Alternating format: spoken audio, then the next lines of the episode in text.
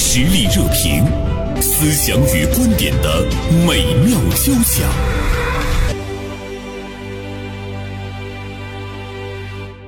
好，今天呢，我们来聊一个跟我们的生活或者是每一个人也都比较紧密相关，但是我们也会经常忽略的一件事情，就是如何呢去发现生活中的美好。呃，它究竟能够给我们带来一些什么？我们是不是有一双善于发现美好的眼睛啊？今天《大连晚报》名笔视线的执笔人王静刚写了这样的一篇评论，题目是“发现身边的美好，然后把自己融进去”。静刚，中午好。再次呢，把这个静刚每期来做我们节目的老搭档啊，也是我的同事明飞，请到了我们的直播间，跟二位探讨一下，你们觉得究竟什么是美好？这里头有很多层含义了。嗯，呃，我先从明飞说起，至少我觉得我在他合作搭档这么你多给年，美好现在有一个概念，就是我看到他的时候，我就觉得很美好。哦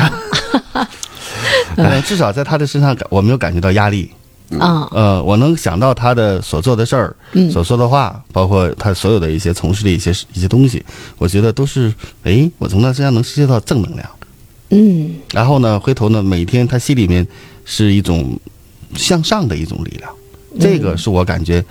我认为的我在他身上的一种美好的定义。嗯，哎，我觉得金刚诠释的特别好。美好，顾名思义，我们看把它两个字分开，一个是美，一个是好。其实金刚更多的呢是，呃，也谈到了这个好给他本身所带来的那种愉悦和向上哈。呃，明飞，你觉得什么是美好？就有一些什么样的发现，你会把它融入到你的这个抖音的节目中啊？愿意把它介绍给更多的受众？发现美好，然后分享美好，到底是什么样的东西我们愿意去分享出去的？我觉得要用一个比较现代的概念来说的话，就是可以称之为是社交货币的东西，你才会拿出来给它来作为分享。但是人和人可能不太一样，有些人呢就是专门盯着社会的这个丑恶一面，今天这辆撞车了，夸他发一个，然后这边有个不合理的，然后发一下，然后呢还要冠上一个特别冠冕堂皇的理由，就是说，你看这是一个言论自由的社会，我们发现这种事难道不让人说吗？做新闻的可能都会知道，新闻它实际上是有选择性的，它本身它必须要为这个社会的积极正向的东西去去去去服务。你发出去一个东西，大家伙儿看了说，哎，这玩意儿挺好玩儿啊，挺有意思啊，我觉得。嘖这是一种价值啊！我觉得这样的东西都是嗯、明飞一直在嗯说社交平台，或者是我们说一个社交货币。你看，它其实更多的呢，谈到的就是一个呃社会价值。嗯，所以我来理解“美好”这个词的时候，我今天在想一个问题哈，比如说我们在大街上见到一个女子，我们会说她很美，嗯，但是我们能不能说她是美好的？我觉得每一个嗯人都会有判 断，对吧？那么这个美呢，跟美好就有所不同。比如说，美呢，它是一个客观的存在，而好呢，呃，你嗯是要一个看自我它的的评价，不是自我的评价。好不是自我的评价，我觉得好美它应该是一个自然属性，嗯、好呢就是一个社会属性，社会属性是有品质在里面的。袁松它老师是这样，嗯呃，其实我更多的理解“美好”这两个词呢，我认为是它的广义。我觉得首先呢，我觉得是美好是人们对生活的向往，嗯，是也是人们的奋斗目标。嗯那么在这个过程当中，我们可能每天身边这种美好无处不在，嗯，其实你刚才说的那个更广泛的呢，我能够理解，就是其实美好中它是一定要有那个创造的，而且呢还有更好的人们想去向往的一些东西。刚才呃静刚说说我们怎么样去融进去，我倒是觉得首先我们要有一双能够发现。美好的眼睛，嗯，你才能够融进去。要是你发现的不是美好的东西，只是你自己觉得是美好的，但是它未必呢是符合社会的价值，那你融进去之后，你就等于是掉到坑里了。所以你看，明飞，你经常去给大家推荐一些店哈，包括吃的，包括更好玩的一些。其实我觉得前提条件是你首先发现的一定是美好的，我至少我认为，啊至少你认为的前提条件，比如说你给他推荐出去之后，大家都能够接受，说明是大众的一个认可。所以我呢也想跟二位探讨的一个问题就是，是不是因为一个人他本身他是美好的，他才可能去发现真正的美好的东西？我觉得没仔细想，我大概率认同袁征老师您说的这句话。其实，在现实的生活当中呢，我觉得首先你自己要相信生活是美好的，呃，日子会越来越好。其实人还是要活一颗心气儿就是嘛，你对吧？是向好啊，的，对，要向好，所以说嗯你才会、任何的事情，你才会朝着一个比较积极的方向去看。凡事都会有两面，对吧？嗯那么你看到的哪一面，其实就决定了你他在你内心当中的投射。是而现在的社会当中，其实有好多的人呢，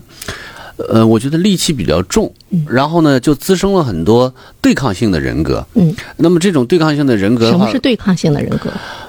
比如就说，是他只看到消极的一面，嗯只看到消极的一面。比如说一个大桥建好了，你说哎呀，这个桥建的干啥呀？这得多少人上去跳桥啊？他不会想说这个桥修好了之后，桥两端的人的交通会有多方便，呃，会更汇集到多少人？嗯环境因为现在的这个社会呢，我觉得流量已经主宰了我们的生活，嗯所以说呢，有的时候呢，越来越多的人呢，觉得他不被人所知道或者是重视，然后他需要做出一些比较惊人的论断。或者是表述，然后呢，做出一些惊人的事情，让别人知道啊，你看有这样的一个人存在，或者我很特立独行，我与众不同。但其实有太多的是那种拿无知当个性就或者是说，不管好坏，只要我有流量就可以。啊，对，呃，因为金那刚，是你生意了你同意我跟明飞有一致的这个观点，就首嗯先你是美好的，你才能去发现美好我。基本同意，因为这里首先前提是嗯 你有一双发现美好的眼睛，而这双眼睛一定是明亮的。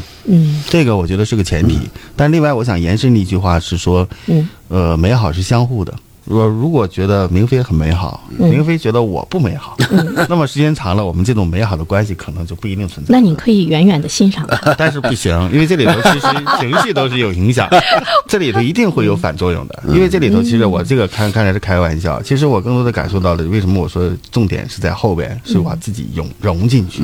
因为其实我们有很多人呢，你可能看到了。嗯但是你没在意，或者是你为俗事所烦扰。举个例子，我今天早晨来，然后呢，我要处理三件事，这三件事全是非常麻烦的事情。这三件事处理过程当中呢，有的人可能会避而远之，这事跟我没有关系。嗯还有的人呢会说我不说话，我就听外人怎么讲，我保持这样的我不得罪人。第三种方式是我积极的去就每一件事儿寻根问底，我把它解决掉。我最终早晨醒来的时候，我决定选择第三种。嗯，最终我把每个事情解决掉。所以说我此刻坐在播音间里边，我心情很放松。嗯，我觉得这是一个很美好的上午。对。我解决了三件事情，其实我也在想，我是把我这种积极的态度，也处理过程当中的人进行了交换和分享。嗯，他我们也的把反我的响是什能么？量带给了他们，他们的反响很好啊，很好啊。但是我觉得这种所以你很好就觉得你很美好嗯我觉得了。我很好，因为所以说我觉得这样呢，我就觉得我是很美好。但是呢，也不意味着嗯你所有的事情都能像今天上午这样的事情那么顺利的解决，有些事情它一定会留下。那么留下了之后怎么办？嗯，你就觉得它不美好了吗？不是嗯，它一定是说你要从另一个角度来考虑它。如果说即便它不是那么美好的事情，你也不要让它去影响你美好的内心。我觉得金刚呢，其实他给了我们一个途径，无论是面临着什么样的事情，给我们带来那种美好的感觉的，就是你一定要去面对它，嗯，而且你去疏通它。对这种面对和疏通呢，不一定是做给别人看的，呃，至少呢，你内心是很畅快的，因为你觉不觉得我们生活中有很多的事情，你可能你去逃避，你去沉默，你不去面对，嗯但是它在你内心永远是一个结儿。其实你的内心你是没有过去这个坎儿，对但表面上呢，好像是你云淡风轻无所谓，嗯但这种积压时间长了之后呢，给个人带来的最大的死危病害，对 对，就是有病句话不说嘛，说这个如果说命运是世界上最烂的编剧，那就要努力的去做自己人生最好的演员。嗯，其实道理就是这样的，就是你有些事儿吧，其实嗯很简单，就是你说人这一辈子最大的事儿是啥？就这口气儿呗。生死之间最大的事儿，但是你只要把这个事儿都看淡了，就是你也你也改变不了，你也决定不了，是吧？那你还不如说，那就好好的，该该怎么着怎么着就是袁恒老师，我还是想说一下，就是关于明飞的这个探店。啊。因为其实呢，我特别希望我身边的这些优秀的播音员、主持人也好，只要觉得自己喜欢，应该这个走出去，不光是探店。也不光是探好吃的，嗯，好玩的，其实我都希望能够走出去，因为这个里头其实相当于本身就是我们身边的这些主持人、播音员，他都有这样的能力，嗯，然后他都要做这样的事情，嗯，所以说呢，我觉得这个发现本身就是我自己给它定名为美好经济的这样的一个概念，就是你发现了之后，你分享，分享了之后呢，回头你必然会带来你的这个效益，嗯，那么效益之后呢，你不是说你只是为自己带来效益，你也是为所有人带来了这个效应。嗯，同时来讲呢，形成了一个基础的一个产业链，这其实是互联网经济的一种玩法。我倒是觉得美好呢，它跟经济未必呢会发生必然的联系。嗯就是在我们经济不是很发达的时候，包括经济很发达、很强劲的时候，嗯呃，其实我觉得大家对美好事物的判断不会有太大的那种差别。嗯觉得如果你要去分享一个美好，或者是创造一个美好，你一定。是要以经济的那个利益为基础，或者是经济的利益为目标的话，啊，难道不那是么样的？这个美好的传播可能就未必是美好我了。我觉得金刚他可能不是这个意思，他的意思是说，我们在日常的生活当中，我们是劳动嗯者，同时也是消费者。那么在这个消费的领域当中，嗯我们更多的是为了让自己的生活变得更美好而去消费。嗯很多时候是这样的，比如说买一件衣服，那你肯定会让你漂嗯亮，或者让你暖和，这件事情会让你觉得很美好。嗯然后你去吃这个饭店，然后你去看一场电影，你会觉嗯得啊，我在里边享受了九十分钟的美好的时光，嗯这也是美好。我不否认啊，就是在现在的这种互联网经济下，这个真真假假，它其实是一种生意。嗯啊、因为比如说人家会给你钱，那都收了人钱了，那老话讲说这个拿人家手短，吃人家嘴短，那你肯定得说人家好吃，对对吧？但是久而久之就会有很多的争议，就会说啊，这个你比如说，凡是这个短视频里边说饭店的都是广告。都是商家这个给的推广，都是收了钱了才这么说的。你你像我会拍这样的视频，我就是觉得挺好的，挺有特点的。我分、分享，我还有一个观点就是什么呢？我去吃了一家饭店，嗯，或者我发现一个东西，呃去享受了一个商户的服务，我觉得它并不很好。那我其实我会选择这个视频，我就不发了，我也不做了。这就回到了我们刚才说，嗯没错就是说是这样嗯首先你是美好的，你才会把这个美好的东西呢给这个传播出去。嗯而且我认为，任何的美好的，或者是人类或者社会认为有价值的东嗯西，它迟早一定呢会由那个社会效益最嗯后变成经济效益。对但是它它有一个漫长的过程，是就是比如说你们在分享的过程中，包括呢我们想分享的时候，你只是想把这个美好的东西分享给分享给大家，嗯，但我并没有呢去对它给予一种什么样期待的时候，你心中的。价值的标准其实是非常中立、非常客观的，但嗯袁一生老旦师是有了一你刚些才吸说的这引，一段落的这个过程，嗯在互联网经济里面全都有 术语，是这样的，从养成开始，一直到嗯我的这个账号有多少流量，有多少粉丝，我觉得我们谈一个问 题吧，有的时候未必一定是把它局限在，比如说我们的那个职业，嗯，我们所看到的周围的人，嗯就是我觉得有很多的，比如说我们谈一个概念，或者是谈一个标准，谈一嗯个事物的时候，它一定是有大众化的，其实这里边会有一些让你觉得，尽管说你发现美好、分享美好，但是在这个互联网的这个时代当中，呃，会出现那种让你觉得心很寒或者觉得不能理解的地方。所以嗯呢，当你心寒的时候，你你支持你坚持下去的究竟又是什么，才哎能对让、这个才能是让很这个关键的美好给对延续下去？社会热点，传媒观察，穿透共识，寻找价值，实力热评，谈笑间，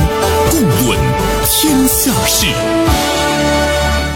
我想接着我刚才接着您说因为对半点之前没有说完，时间不够了。我所说的就是会让你觉得很哎寒心，是因为就是你自你我自己，包括我自己在内，我对我现实的生活当中，我认为的美好是有我的定义的。嗯，但是呢，实际上在平台上呢，他对美好的定义呢，可能跟你的定义是剥离开的。嗯，就是他只拿数据说话。嗯，对就是他的这个数据呢，实际上是有他的算法支撑的，他可能跟现实社会，你不能说它没有关系，但是它肯定要跟他背后的那个大生意是有关系的，所以就导致呢，你可能你觉得，哎呀，我觉得这个东西挺好，我发上去，然后呢，他真的不给你流量，嗯，一个都不给，我情能况理就是解一个视对嗯频。您发出去之后，零儿，嗯然后呢，回头给你来了一封站内信，说不建议公开。我想，一个星海湾大桥的日出，怎么就不建议公开呢？我就百思不得其嗯解，而且你还没有办法去去探究这个事情。几十年来一直在说说这个世界上从来不缺乏美，而是你你这个缺你少缺少一双发发现现美美的的眼眼睛。对但是事实上，在现在的这种高速的生活压力之下，很多人其实真的已经丧失了。嗯，真的已经丧失了。其实有很多东西是可以美好的，一年四季，中国人的这个二十四节气，每一个节气其实它那个名字出来之后，里边包括里边有一些特定的名字出来，你就会觉得啊，那是那个时节的美好，这是中国人的，是吧？然后呢，这个对于不同地域的人，我觉得也不一样，对吧？我到海边去坐一坐，那么可能这对于海边人来说，这是他的，这是咱们的美好。那么大山里的人，可能我在山间吹吹凉风，我在竹林里走一走，这是美好。只不过是什么呢？现代的人，特别是年轻人，卷的要命。尽管说很抱怨，不愿意这样的卷，但是没有办法，被这个时代裹挟着，必须去卷。也看到过这样的新闻报道，在大城市生活，每天的通勤时间，一早一晚加在一起，要到四个小时，甚至到六个小时。然后再抛开八个小时的工作，然后可能有的时候还要加班，那么剩下八个小时睡眠的时间可能都不够，那你怎么可能有时间去发现美好？但是依然会有人，即使在这个卷的过程当中，哎，还是能够发现美好。他觉得说啊，我今天下下楼的时候，在小区里走的时候，我看到了一只非常可爱的小狗，挺好玩的。其实我觉得，嗯还是那句话，还是缺少一双发现美的眼嗯睛。我记得应该是哪天我们大连的夕阳特别美，对上来了火烧云，火烧云对吧？嗯漂亮很多人都是在这个拥挤的回家的路上，都但在是朋友圈看的。 但不也有一些人是在拍照片啊，比如他停下来的时候，呃，他可以在车上拍这样的照片。完嗯他说，此刻呢，我就不再有堵车的那种焦虑的心情了。嗯是对，明飞刚才说到的那个吧，我觉得是我们今天所面临的一个特别残酷的问题。嗯、比如说你说平台它对一个好的东西的评判的标准，嗯，其实呢它未必是正确的，对但是它是要带来流量。生意正确，呃，我们现在就是一个资本的时代，嗯，你就是把一切都物化了，嗯，它一定是那个资本的概念，嗯，但如果你不符合它那个资本的标准的话，那么其实他认为你就是没有价值的，或者是你自认为美好的东西，他认为嗯是没有价值嗯嗯袁的，成老师是这样，就是我觉得，呃，可能还有一层含义，嗯就是美好啊，它其实是可以留下来的。另外呢，美好是可以传世的。嗯，是，呃，这里边呢，其实我觉得是想，我想刚就才怎么能留呼下应来？嗯您刚才说到这句话，我觉得，呃，我记得我在十一期间，我其实我看了一下《长安三万里》，嗯，嗯，然后十呢一还有长安三万里啊，他肯定是在平台上看的。对，然后呢，这个，但是当时我看完之后，我很有感受的东西，就是首先第一呢，其实整个一个动漫片，它讲的就整个大唐的最美好的那个时代，嗯，然后呢，它讲了两个人的故事，高适，嗯，他是一个相当于就像我们要对照的话，相当于一个从草根出来的一个需要靠自己打拼的资质很一般的孩子，另外呢，讲了李白，嗯，李白是一个就含着金钥匙出生的，才华横溢，是那个时代的巅峰。嗯，当然也讲了什么杜甫，还有其他人，他留下来的到今天为止依然能够拍成一个电影让我们记住的，甚至包括变成无数学生，包括我们很多人传唱的唐诗，它是最美好的。是这个是他的所有的意境，无论是他的边塞，还有包括他所有的浪漫，无论是他的《将进酒》，还有是还有其他的各种这个马踏连营，他都是最好的。嗯所以说，我觉得他那种美好，他在当时的时候未必能像嗯现在这样，嗯那么让大家所所推崇。嗯，但是他现在，我依然认为，至少在我心目当中，我觉得《长安三万里》的那个时代，是我们每个人的梦回唐朝。我就想起了那个画家梵高，嗯嗯他的画也是在他死之后，嗯，一下子闻名于世哈。嗯那么在他不断的创作的过程中，其实他是很潦倒的，就是他整个的那个生存。嗯所以说，我但是觉得袁生老师，我想你说的那个是时候社会给他回馈的，嗯所以说美好是不是为什也么它是一个冷漠呢？美好为什么它是一个生活愿望？它是一个愿景，在这个奔向美好的过程当中，你一定有各种各样的不美好，甚至是不圆满，甚至包括说不愉快，甚至它就是坏。其实最关键的问题是我们。当身边有的这些美好，我们自己能不能让自己融进去？我我特别想问你，说怎么融，怎么融呃进去？嗯呃还有一句话怎么说呢？说岁月款款而来，你我从容以待。这个有点特别唯美啊，但是我觉得融的这个感觉，其实这里篇文里面有一个非常好的细节，我说那就叫一种融。嗯，为什么呢？就是说，呃，我写到我说有一位老师，每次我去找他的时候，他会他我有的时候很着急，有的时候很焦虑，有的时候带着问题，他会说来先坐下，喝口茶香香嘴儿。其实就那一瞬间，当茶入口入心的时候，那就是人生之美好。嗯，换句话来讲，我们其实每一次，有的时候会转角遇到爱，有的时候会转角发现幸福，有的时候其实是转角就是美好。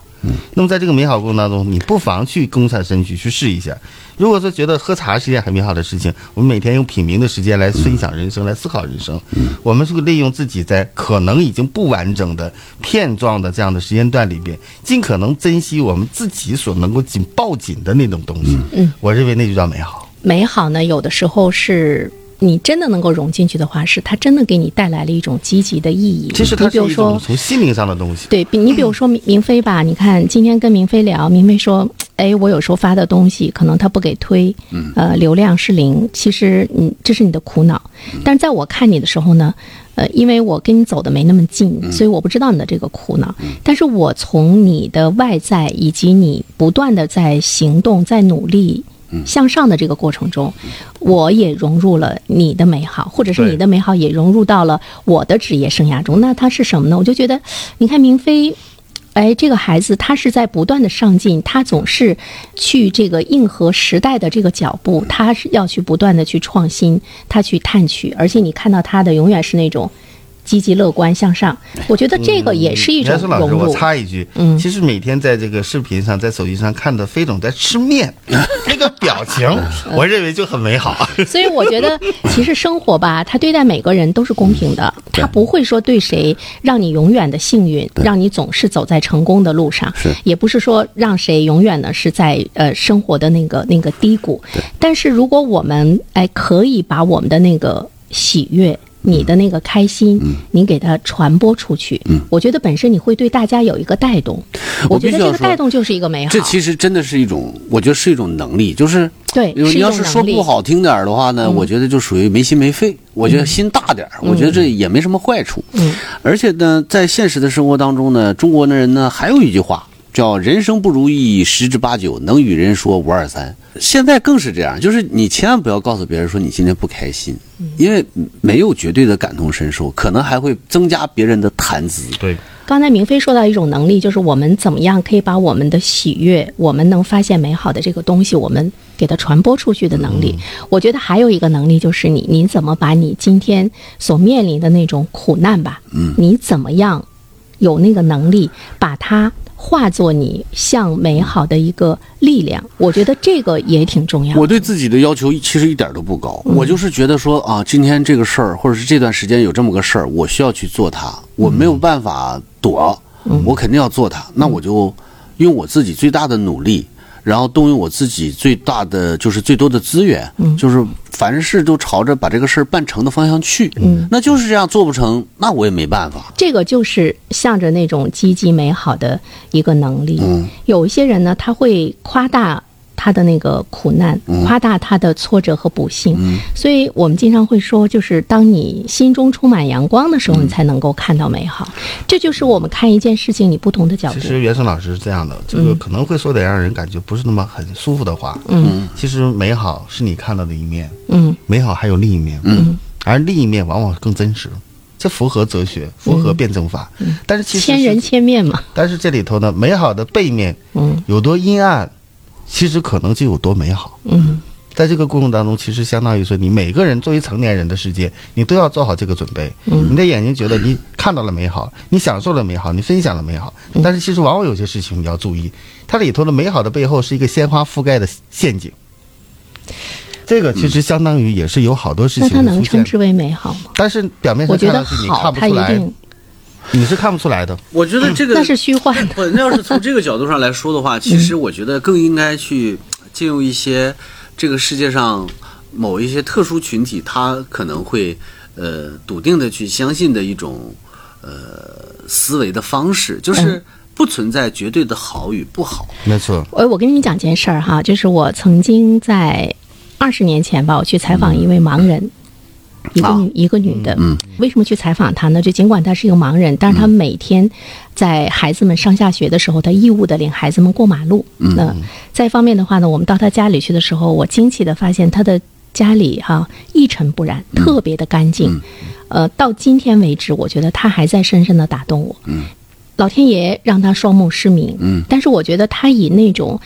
特别纯净而光亮的一种心态来面对周围的一切，而且他还在帮助别人。为什么到今天为止，我依然会想到他那个洁净的家呢？我就是觉得，其实他可能，呃，在我们看来有一种生活的不美好降临到他身上的时候，但他是以美好来回报生活，他才能够震撼到我。哎，你说金刚，我是不是也融入进去了？嗯，我觉 得是 是这样啊所以的。我我是这么来理解你说的这个融融入美好。而且我自己理解是这样的，嗯对美好的理解以及包括如何融入，对每个人来讲是有段位的，嗯，段位不同，他其实理解的不同。其实有些人现在的这种状态下，他其实他并不是不知道什么是好，什么是不好，他是故意的，故意的他故意的要用这种方式来引起别人的注意，啊、用故用这种方式来让人知道啊，他在博眼球。大家每天都在忙自己的生活，没有人关注到他这个个体。他用这样的一种方式，用生命为代价，然后啊，有这样的一个人，尽管说没有多少人，只是啊，有人卧轨了。那我觉得是我们这么看吧，他、呃他未必是不想光是我，以生命为代价不不让大光是家我这么关注到看，他。这也是就是我看了一些就是呃这是书里边的一些观点，然后嗯拿我觉得可能有这方面的原因。